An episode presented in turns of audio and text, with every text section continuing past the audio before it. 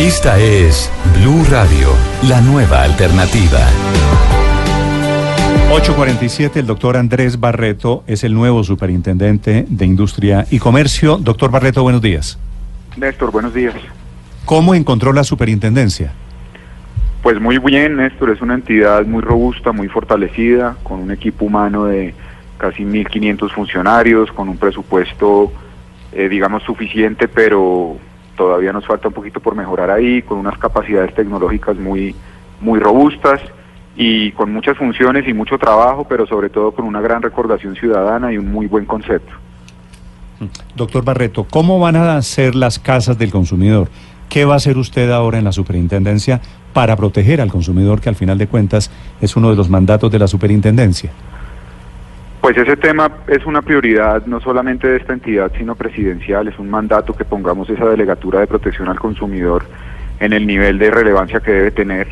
Y estas casas del consumidor, de las cuales pues están próximas a inaugurarse algunas otras en ciudades capitales, departamentales y otra en una localidad de Bogotá, tienen que ser ese primer punto de contacto para con el ciudadano y tienen que ser la principal entrada a la oferta de servicios que tenemos. Mm. Esa, esa delegatura de protección al consumidor, ¿qué, ¿qué encargo va a tener, por ejemplo?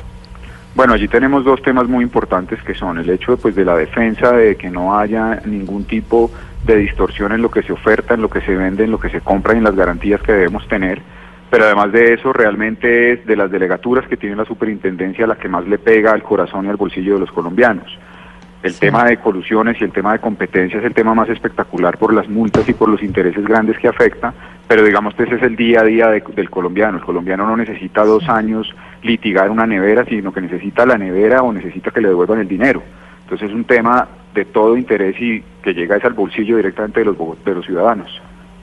Sí, precisamente a propósito de colisiones de competencia, pero sobre todo del bolsillo de los colombianos, el anterior superintendente se metió mucho con los carteles, con los carteles del cemento, de los pañales y con otra gran cantidad de carteles.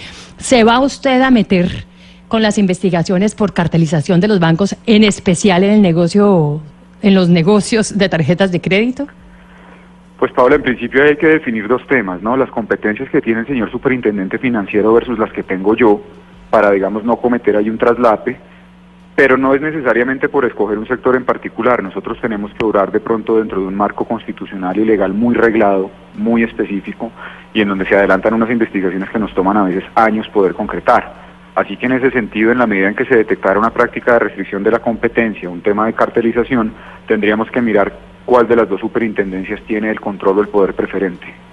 Doctor eh, Barreto, em, pues sí, la superintendencia de, de Industria y Comercio ha multado eh, a las compañías por eh, cartelizarse, etcétera. Ha trabajado muy fuerte en este aspecto, pero muchos cuestionan que esas multas para muchas compañías que máximo llegan a los 80 mil millones de pesos, al final del día resultan insignificantes para un gran conglomerado empresarial. Es como quitarle un pelo a, un gato. ¿Usted eh, impulsaría una reforma en el sentido de aumentar las sanciones económicas a los, por ejemplo, a todas esas empresas que se cartelizan? Estoy de acuerdo con usted. El hecho de que tengamos una cifra, una suma fija, pues puede ser espectacular en algunas medidas, pero para ciertos sectores es irrisoria.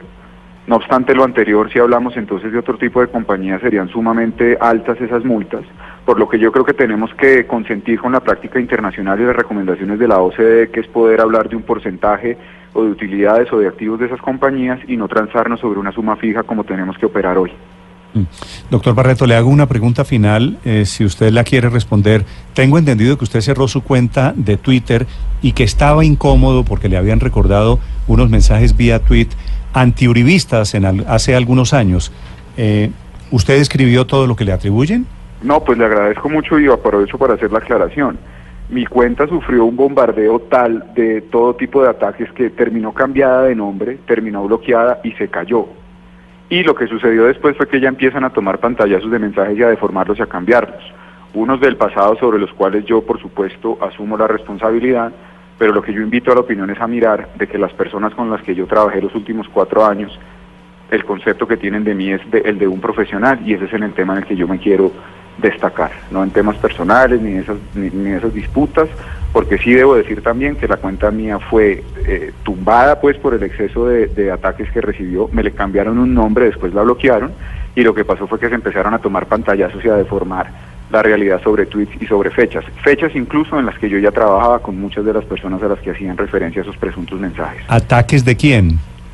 Pues eso sí yo quisiera saber también, pero pues no, ya digamos que en este punto y hora ya yo debo tener algún grado de mesura con el manejo de las redes sociales en el sentido de que esa es una cuenta personal y yo para lo excesivamente, eh, para lo exclusivamente institucional, pues utilizaré el de la CIT. Pero en algún momento de su vida, antes, cuando usted todavía no se imaginaba, ni siquiera supongo que iba a ser funcionario público, ¿usted era antiuribista?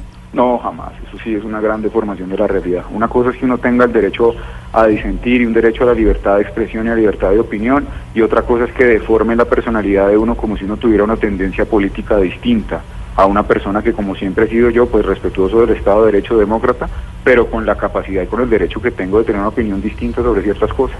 ¿Usted vio el trino de Uribe sobre usted diciendo que, que conoció tarde al uribismo? Sí, y que era un profesional excelente, cosa que le agradeceré mucho siempre. Sí. Doctor Barreto, muchas gracias. A usted, Néstor, muy amable. Andrés Barreto es el nuevo superintendente de Industria en Colombia.